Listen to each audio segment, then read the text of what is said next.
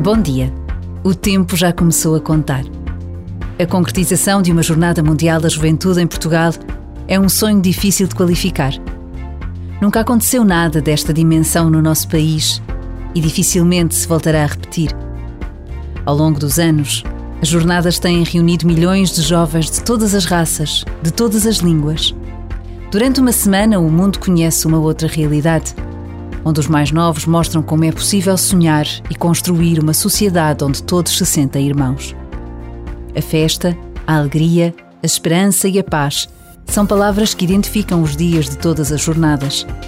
E o encontro do Papa com a juventude do mundo é sempre inesquecível.